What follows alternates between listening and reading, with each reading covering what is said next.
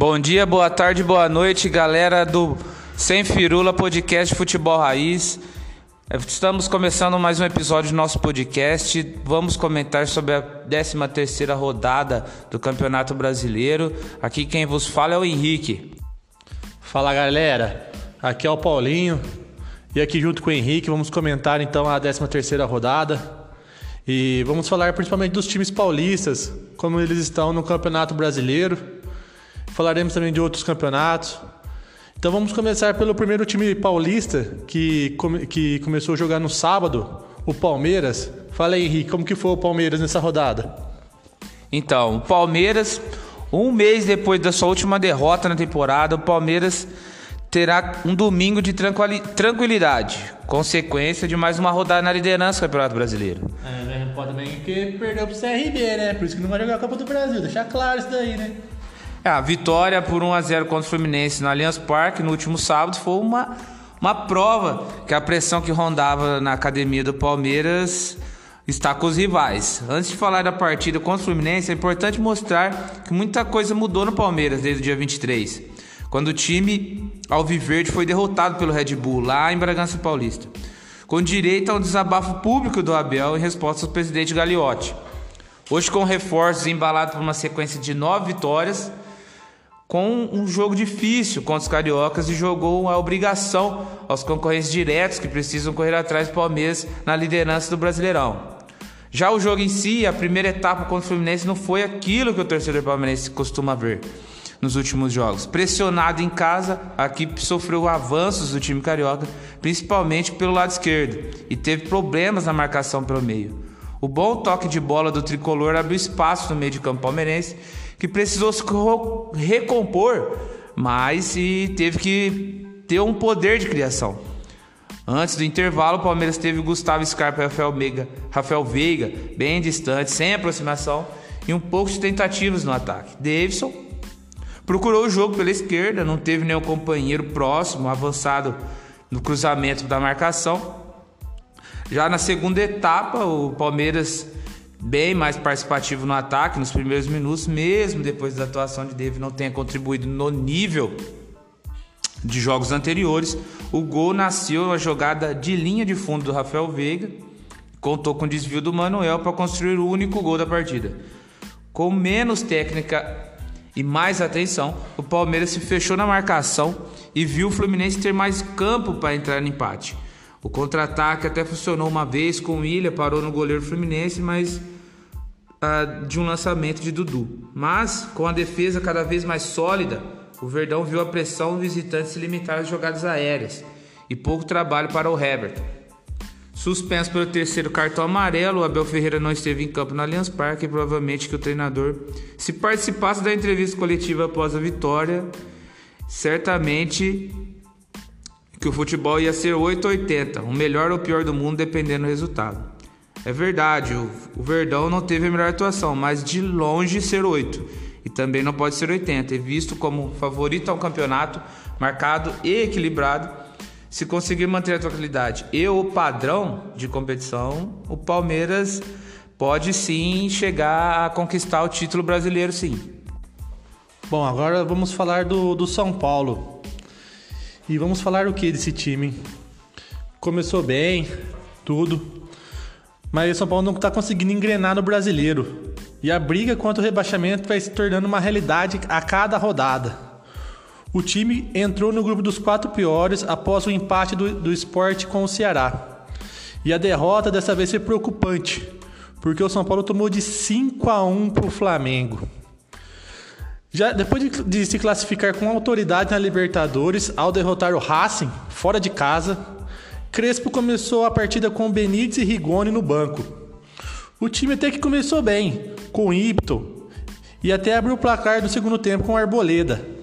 Mas um apagão geral do tricolor e um Bruno Henrique inspirado jogaram um balde de água gelada no São Paulo. Depois de ter, levar o terceiro gol do atacante flamenguista, o tricolor ac acusou o golpe e praticamente não conseguiu mais jogar. Nem a entrada da dupla argentina mudou a situação, que viria a se tornar ainda pior com um gol de Gustavo Henrique e um gol contra de Wellington. foi um fim de um tabu de quatro anos sem perder para o Flamengo e um sinal de alerta cada vez mais ligado no Brasileirão. E com o resultado, o tricolor segue com apenas duas vitórias na competição em 13 jogos disputados. São apenas 11 pontos conquistados. É uma das piores sequências do clube na competição por pontos corridos. Durante esses 13 jogos, o São Paulo enfrentou dificuldades, com ausências por lesões, convocações e suspensões. O futebol apresentado pelos reservas preocupou, mas não foi o caso deste domingo, mas os resultados precisam aparecer. Na entrevista coletiva, o técnico Crespo afirmou que não irá priorizar a competição A ou B, mas o São Paulo precisa acordar no Brasileirão para não correr o risco de rebaixamento no final. Com o investimento feito para essa, te essa temporada, imaginou-se que o tricolor brigaria por Libertadores. No entanto, essa condição está cada vez mais distante. Caso não seja campeão da Copa do Brasil ou da Libertadores, a classificação para o principal torneio do continente está cada vez mais distante. No próximo sábado, o São Paulo terá mais uma chance de engatar sequência de bom resultado. Mas para isso, terá que enfrentar o líder Palmeiras, que acumula nove vitórias seguidas, como disse o Henrique. Mas antes disso, o São Paulo joga hoje, às nove e meia, às nove e meia, pelas oitavas de final da Copa do Brasil contra o Vasco. Crespo citou o calendário apertado e alertou como tem sido difícil repetir uma escalação. Dependendo de como, situar, de como a situação seguir no Brasileirão, escolhas mais drásticas precisarão ser tomadas pelo treinador. Vamos acordar, São Paulo! Bom, galera, agora vamos falar do jogo do Corinthians, que jogou nessa segunda-feira contra o Cuiabá lá na Arena Pantanal, pela 13ª rodada. O jogo de seis pontos, a vitória super importante para o Corinthians, que já vinha de um resu resultados não tão bons no Campeonato Brasileiro, onde é a sua única competição até o momento. E tipo assim, o Corinthians, apesar de contra tudo e contra todos. O time vem contratando agora, com chegada de Juliano e a chegada de Renato Augusto, que vai dar um reforço muito grande para o Corinthians. Jogou no, na Arena Pantanal com uma estrutura de 4-5-1, com três volantes. E contradizendo o que a torcida quer. A torcida quer que o time joga para frente. Com menos ações ofensivas, né? Gustavo Mosquito, surpreendentemente tímido, não conseguiu jogar bem nessa partida. Adson, a novidade que entrou no lugar do Matheus Vital, que todo mundo achava que seria o jogador titular. Adson entrou e jogou muito bem e até por isso conseguiu fazer o seu gol. No início, o Corinthians estava bem travado, os dois times muito fechados, entendeu? Com poucos espaços para poder jogar com um cruzamento que sobrou que sobrou não, né? Que teve uma boa jogada que rolou para trás e o Rony obteve um bonito gol de fora da área. Na sequência, o Corinthians continuou tendo um ataque não muito tão, tão bom, mas conseguiu fazer um, um grande gol com o Adson que deixou a disputa pelo, pelo jogo bem mais difícil para o Cuiabá, com o Corinthians com 2 a 0, mas não jogando um ótimo futebol. E tipo, o Corinthians conseguiu, vamos dizer assim, mostrar o que ele tem que fazer nesse campeonato, que é fazer os gols e fechar a casinha. Um gol muito importante que conseguiu o Atsu 2 a 1. O Corinthians foi para o segundo tempo com essa vantagem de 2 a 0. Então, o Corinthians chegou, voltou para o segundo tempo, já não teve mais aquele ímpeto de subir o ataque. Com 2 a 0 no bolso, o Corinthians continuou tocando bola, ficando por ali e o Cuiabá foi crescendo na partida. E ele continuou a atacar o Corinthians até que conseguiu fazer o seu gol. Entendeu? O Cuiabá conseguiu fazer o seu gol. E a partir daí foi um sofrimento para a torcida corintiana. Por mais que o Corinthians tente, o Corinthians não consegue ter um, um apelo ofensivo muito bom. E a partir disso daí foi só sofrimento. O Corinthians brigando para conseguir deixar o Cuiabá longe da sua área e tomando pressão. Entendeu? Então vamos assim, o Corinthians hoje é o time que ele só conseguiu quatro vitórias no campeonato, As quatro vitórias do Corinthians são contra os times que estão perto da zona da, do rebaixamento ou na zona de rebaixamento. Que as quatro vitórias foram contra Chapecoense, América Mineiro, Cuiabá e Esporte, que são praticamente os, os lanternas ou as equipes que estão mais perigando ao rebaixamento. Então a briga do Corinthians hoje é essa. E ele está mostrando seu papel e vencendo as equipes que estão abaixo dele. Mas por outro lado, não consegue vencer as equipes da, do topo da tabela. Já perdeu para o Atlético Mineiro, perdeu para o Fortaleza, perdeu para o Bragantino, que são as, as equipes que estão na parte de cima da tabela. Mas enfim, essa vitória do Corinthians pôde ajudá-lo a se manter é, num patamar que vai ser no meio de tabela até o final do ano. Vamos esperar que o Corinthians melhore com as chegadas de novas contratações, mas isso vai depender de como eles voltarão. Muitos desses jogadores estão parados há algum tempo, o futebol chinês é diferente. Vamos ver se eles vão conseguir render e se até pode chegar mais um, porque o radar por Roger Guedes ainda está por aí. Muito muitos comentários estão sendo feitos que ele pode chegar, que ele não vai chegar. O próprio presidente do Corinthians disse que não tem nada certo, mas isso é jogada de marketing. Vamos esperar para ver o que vai acontecer. Essas são as informações do Corinthians.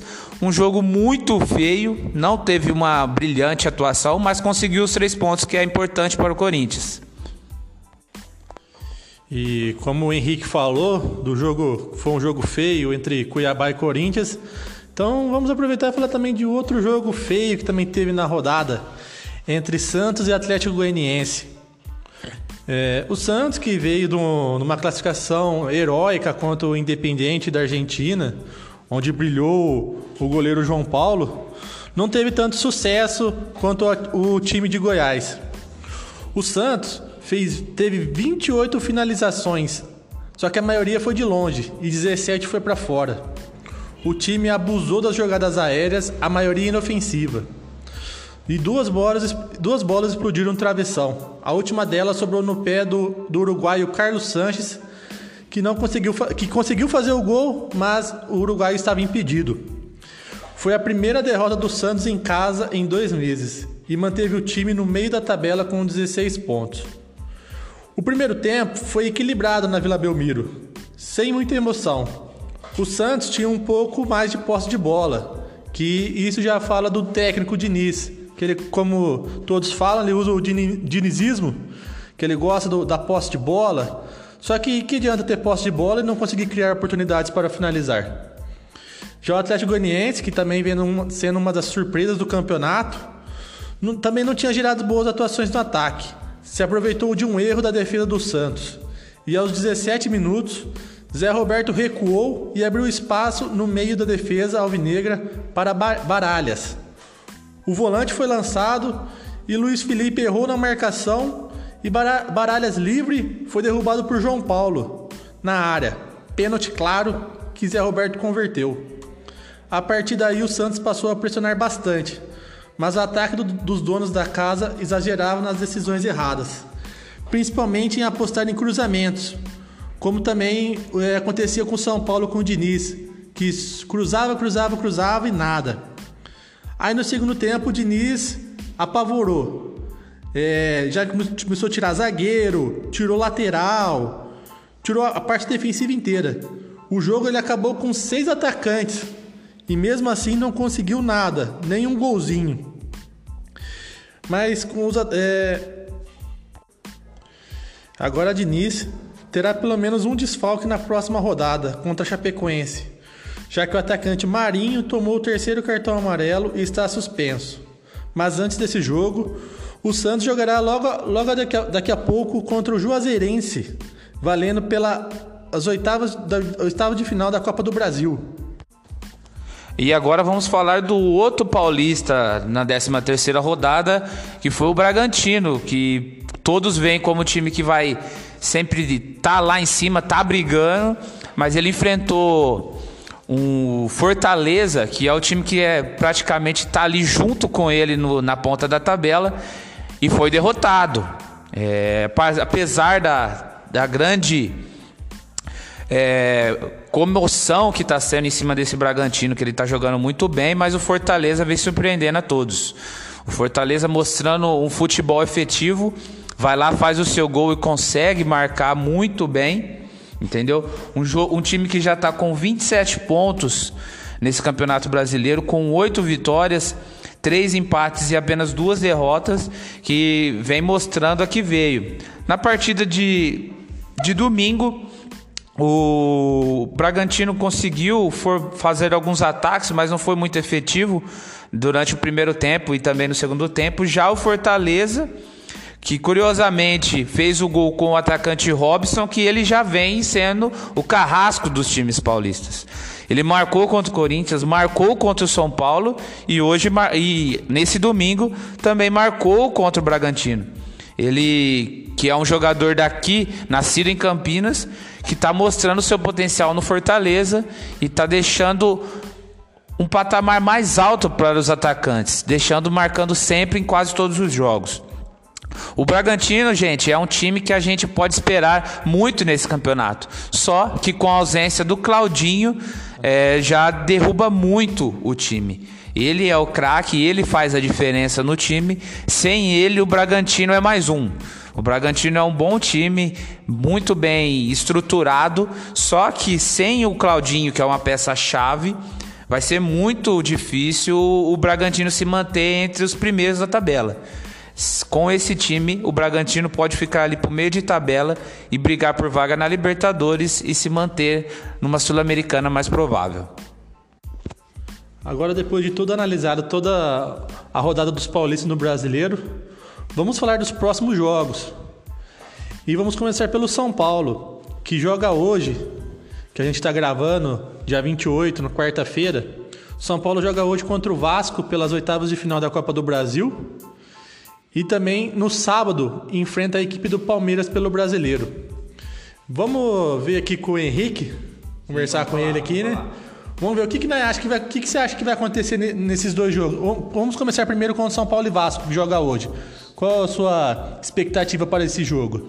São Paulo e Vasco é um, um jogo que não, é, por mais que seja o Vasco na Série B, é, é um clássico nacional de muito tempo. Só que hoje em dia o São Paulo está melhor. Não tem como negar que o São Paulo é um time de primeira divisão e o jogo vai ser no Morumbi. Então quer dizer, o São Paulo tem ampla é, vantagem em cima do, do Vasco. É lógico que futebol é jogado, futebol não é falado. Só que hoje o São Paulo é mais time, eu acredito numa vitória do São Paulo hoje com um placar de 2 a 0 para cima do Vasco e assim levando a decisão para São Januário uma boa vantagem para o próximo jogo da Copa do Brasil. Ah, Henrique, Deus te ouça. É. Porque o Vasco agora com o Lisca doido e o atacante Germancano, cara mete gol. E do, do, falando dos confrontos entre São Paulo e Vasco, na história, são 43 vitórias para o São Paulo e 43 vitórias para o Vasco. Você vê que é um confronto bem acirrado, né? Bem equilibrado. equilibrado. Mas eu também estou confiando na vitória do São Paulo hoje, que pelo visto vai entrar com a mesma escalação que enfrentou o Racing. Então, eu vou torcer muito para o meu time aí ganhar esse jogo e ir tranquilo para São Januário. E falando já também agora do Palmeiras, também que vai enfrentar o São Paulo no próximo sábado. É, no Morumbi. É jogo de cachorro grande, né? Choque Rei. Com certeza. Um jogo que a gente vai ver se o Palmeiras é tudo isso ou se o Palmeiras virou freguês do São Paulo nos últimos tempos. Porque nos últimos jogos que a gente acompanhou dentro do Paulista, a gente sabe que o Palmeiras não vem vencendo o São Paulo. E apesar desse confronto no Campeonato Brasileiro, neste sábado, eles vão se enfrentar na Libertadores, que já vai ser dar aquele gostinho pra gente para ver o que, que vai acontecer nessas quartas de finais da Libertadores. Então quer dizer, pelo jogo ser no Morumbi e o Palmeiras não ter uma rodada no meio de semana, eu acredito que vai ser um grande é, teste para o São Paulo, porque o São Paulo já vai vir de um jogo difícil contra o Vasco. Se tudo correr bem, o São Paulo deve sair com a vitória, já vai vir motivado. E o Palmeiras, por outro lado, vai ter a semana inteira para treinar. E o Abel vai ter poder escolher as melhores peças do time dele para enfrentar o São Paulo. Que ele já sabe, ele já conhece, ele sabe que clássico é clássico e vice-versa. Então, se o Palmeiras entrar achando que ah, nós somos o líder, vai acabar perdendo para São Paulo de novo. Eu acredito que vai ser um jogo bom, não tem favorito. Mas eu creio que, tipo, mesmo o, o Crespo falando que não vai se priorizar nenhum campeonato, nem Copa do Brasil, nem Libertadores Brasileiro, mas acredito que se vier uma vitória hoje contra o Vasco, ele entrará com um time misto contra o Palmeiras. E o Palmeiras tendo a semana livre, entrará com força total. Então, nesse jogo eu aposto numa vitória do Palmeiras de 1 a 0. Tá bem, tá com medo, ele tá com medo do Palmeiras. Mas vamos lá, gente. O, eu acredito que vai ser um empatezinho, um a um, um jogo bem parado. Eu acredito que o Abel vai colocar Dudu para começar de titular. Então vamos que vamos. Mas dando continuidade nos próximos jogos do Paulista, dos paulistas, aliás, a gente vamos falar do Corinthians que vai enfrentar o Flamengo, gente. O Flamengo que meteu 5 no São Paulo na, na rodada passada. Então, eu acredito que o Corinthians vai ter que jogar muito fechadinho, mesmo jogando na Arena Neoquímica, porque o time do Flamengo é muito forte, gente. O time do Flamengo, por mais que tenha venha com desfalques ou poupe alguns jogadores, o Flamengo é o melhor time do Brasil hoje, não tem comparação. E o Corinthians é aquele time para ficar no meio de tabela do Campeonato Brasileiro. Ele tem suas limitações, com os reforços pode até ser que melhore o patamar do Corinthians, mas com esse time que o Corinthians tem, é fechar a casinha e rezar por uma bola. É fechar a casinha e rezar por uma bola. Porque se depender do mosquito, ele tem que estar iluminado. Senão ele não vai conseguir jogar. O Jô não consegue marcar gols. Se não tiver a bola para chegar nele, ele não vai fazer gol. O menino Adson é uma aposta. Jogou bem agora na última partida, mas a gente não pode tirar o mérito do Flamengo. Ele é o melhor time e ele vai vir aqui na Neoquímica Arena e vai comandar o jogo. O Corinthians vai jogar como se estivesse jogando fora de casa. Não tem jeito, tem que fechar a casinha e jogar no erro do Flamengo. E vamos ver o que acontece. A torcida é grande, mas a gente vai ver que se conseguir um empate é lucro pro Corinthians. Mas como igual o São Paulo, o Flamengo também vai ter em jogo pela Copa do Brasil. Vai jogar amanhã contra o ABC. E joga já no domingo contra o Corinthians. E o Corinthians tendo a semana inteira livre, acho que o Flamengo também vem com um time misto. Mas se for o time misto do Flamengo, é melhor que muito time da Série A aí. Então vai ser um jogo. E o Corinthians é um time que não ataca muito, são de, de poucos gols. Ou vai ser um jogão, ou vai ser aquele joguinho morto. Então vamos continuar aqui os próximos jogos dos paulistas no Campeonato Brasileiro. Vamos falar agora o Santos, não sendo do Campeonato Brasileiro, mas da Copa do Brasil. Às 7h15, o Santos vai enfrentar o Juazeirense é, da, pela Copa do Brasil. Um jogo que a gente já sabe que o Santos é o favorito. Juazeirense é um time que está surpreendendo nessa Copa do Brasil. Mas futebol é futebol. O Santos não é aquele ó concurso, mas é um time muito melhor do que o Juazeirense. Tem tudo para fechar o resultado já no primeiro jogo, entendeu? Já conseguir, pelo menos, já matar é, essa, esse mata-mata, vamos dizer assim, para conseguir a classificação para as quartas de finais da Copa do Brasil. Então, o Juazeirense é um time da Série D do Campeonato Brasileiro e já está há mais de cinco jogos sem derrota. Então também não é um timinho qualquer não, é time de Série D. Claro, vai pegar um time de primeira divisão. O, o Santos é, claro que é favorito. Mas eu acho bom abrir o olho com esse time do Juazeirense, hein? Esse time baiano aí pode dar trabalho. Complementando aqui os jogos do Santos, o Santos no dia 1 no Campeonato Brasileiro ele enfrenta a Chapecoense, que é o lanterna do Campeonato Brasileiro. Então quer dizer, o Santos tem dois jogos com equipes muito inferiores ao seu nível, mas o futebol tem que mostrar dentro de campo. O, Bra... o Chapecoense vem num Campeonato Brasileiro muito ruim, zero vitórias, não conseguiu ganhar de ninguém ainda, com quatro empates em 13 jogos. Ela é o, o time com a pior defesa do campeonato, com saldo hoje negativo de menos 13. Então tem tudo para o Santos conseguir duas vitórias nessa semana. Mas o futebol é daquele, daquela maneira. Quando você pensa que ele vai correr para um lado, ele pode correr do outro. É, a... futebol não tem mais gente tonta, não. E como diz aquela frase lá, futebol é uma caixinha de surpresa. Então a gente nunca pode chegar pensando, ah, já ganhei.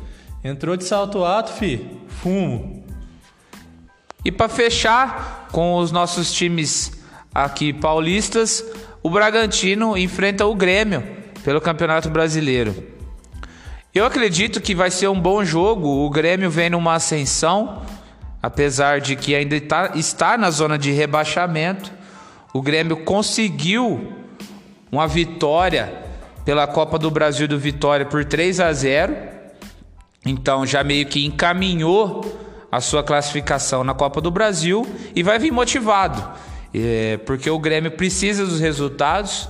O Felipão chegou, já deu uma nova cara à equipe do Grêmio, apesar da eliminação na Copa Sul-Americana, mas conseguiu dar um outro alívio ao Grêmio com essa última vitória pela Copa do Brasil. Então ela vai vir, vai, o Grêmio vai vir muito motivado. O Bragantino precisa do resultado. O Bragantino vem de uma derrota para o Fortaleza importante, que era um jogo de seis pontos. Então o Bragantino também precisa voltar às vitórias e continuar brigando na, na ponta da tabela do Campeonato Brasileiro. É, o Bragantino tem ainda vai ficar um bom tempinho ainda sem o Claudinho. Que daqui a pouco vamos falar um pouco também da seleção olímpica, que conquistou a classificação. Então o Bragantino vai ter que meio que se virar ainda mais um tempo sem o Claudinho. Mas ainda acredito que o Bragantino ainda é um time regular, que ainda eu acho que consegue ganhar do Grêmio. Eu vou colocar aí, ó, 2 a 1 um pro, pro Bragantino. Eu acredito que vai ser um jogo difícil e vai ser 2 a 0 pro Bragantino, apesar de todo esse enclauso sem o Claudinho, mas vai conseguir a vitória sim. E agora vamos, vamos falar, né? Mostrar não, vamos falar a tabela de classificação do Campeonato Brasileiro depois da 13 terceira rodada com o Palmeiras líder, 31 pontos, disparado com 3 pontos de vantagem para o Atlético Mineiro segundo colocado com 28 pontos, seguido pelo Fortaleza com 27 pontos, brigando ali junto com eles no G4 o Bragantino tem 24 pontos, está ali também, em quarto lugar. Atlético Paranaense em quinto, só que o Atlético Paranaense tem um jogo a menos, assim ele pode ultrapassar o Bragantino se é caso de vitória nesse jogo a menos. O Flamengo, que vem se recuperando no Campeonato Brasileiro, tem 21 pontos, só que o Flamengo tem dois jogos a menos. Se o Flamengo conseguir essas duas vitórias nesses dois jogos a menos, ele já pula para a terceira colocação no Campeonato Brasileiro. O Ceará vem em sétimo, fazendo um bom campeonato, com 19 pontos seguido por Atlético Goianiense com 18, Bahia 17 e o Corinthians que conseguiu uma vitória e se recuperou dentro do campeonato. Agora na, na outra parte da tabela, vemos o Fluminense na 11ª colocação, também com 17 pontos, seguido pelo Santos com 16. Assim fechando os que são classificados para a Sul-Americana. Em 13º tem o Juventude com 16 pontos, Internacional com 14, Cuiabá com 12 e Sport Recife com 11. Já na zona da degola, São Paulo com 11 pontos, América Mineiro com 10, Grêmio com 7 e segurando a lanterna a Chapecoense. Então, galera, vamos concluindo aqui o, o que a gente falou sobre o Campeonato Brasileiro e vamos falar um pouquinho da seleção olímpica, que conseguiu a classificação. A seleção brasileira olímpica conseguiu a classificação com a vitória diante da Arábia Saudita por 3 a 1. Com gols de Matheus Cunha, ele obteve o empate com Abudeli Alamari, mas ah, o Pombo tava lá, né? O Pombo veste a 10 e a faixa, ele conseguiu marcar mais dois gols para a seleção brasileira e assim conseguindo a classificação para as quartas de finais das Olimpíadas. E com esse resultado e com a outra, é, o a Alemanha não conseguiu vencer a Costa do Marfim, que empatou. Então quer dizer que a Alemanha, que foi a finalista dos últimos Jogos Olímpicos com o Brasil, está eliminada da Olimpíada e assim mostra que a Alemanha não é todo esse potencial, pelo menos na sua equipe sub-23 até o momento. Em outro grupo das Olimpíadas do futebol masculino, a Espanha conseguiu a sua classificação também, junto com o Egito no seu grupo, fazendo a coisa mais linda do que nós esperávamos. A Argentina está eliminada. A Argentina que não conseguiu mostrar o futebol que vem mostrando na sua equipe principal com a sua equipe sub-23. Então, depois de finalizada a fase de grupos a, das Olimpíadas do futebol masculino, Assim ficou as quartas de final, que vão ser todas disputadas no sábado, dia 31. Espanha contra a Costa do Marfim, Japão e Nova Zelândia. Esses estão de um, de um, lado da tabela. Já do outro lado, temos o Brasil contra o Egito e a Coreia do Sul contra o México. Olha, Henrique, na minha opinião aqui, o Brasil, se jogar o que sabe, tá com bom para ir para final. E se tudo der certo, acho que pega a Espanha, que também é uma das favoritas para essa medalha de ouro. É, o Brasil vai ter um confronto, vamos dizer assim, bem modesto, que é o Egito, e depois pode enfrentar a Coreia ou México. Aí eu acredito que deve sair o confronto mais difícil do Brasil, que o México sempre é um um futebol difícil. O Brasil tem dificuldade contra os mexicanos. Mas eu acredito que se o Brasil não pega uma seleção africana nas Olimpíadas, o Brasil consegue chegar longe. Porque o, o, medo do Brasil são as seleções africanas. E a seleção africana que classificou foi a Costa do Marfim, que o Brasil não conseguiu vencer na fase de grupo. Ela está do outro lado da chave e vai pegar a Espanha. E a Espanha é a equipe que, junto com o Brasil, são as favoritas a brigar pelo título, pela medalha de ouro na Olimpíada. Fala galera, assim a gente vai concluindo o nosso podcast de hoje. É, acompanhe a gente pelo Spotify, Sem Firula Podcast. A gente vai dando mais informações dos próximos episódios. Um abraço do Henrique, vamos que vamos. Um abraço do Paulinho. Falou, galera.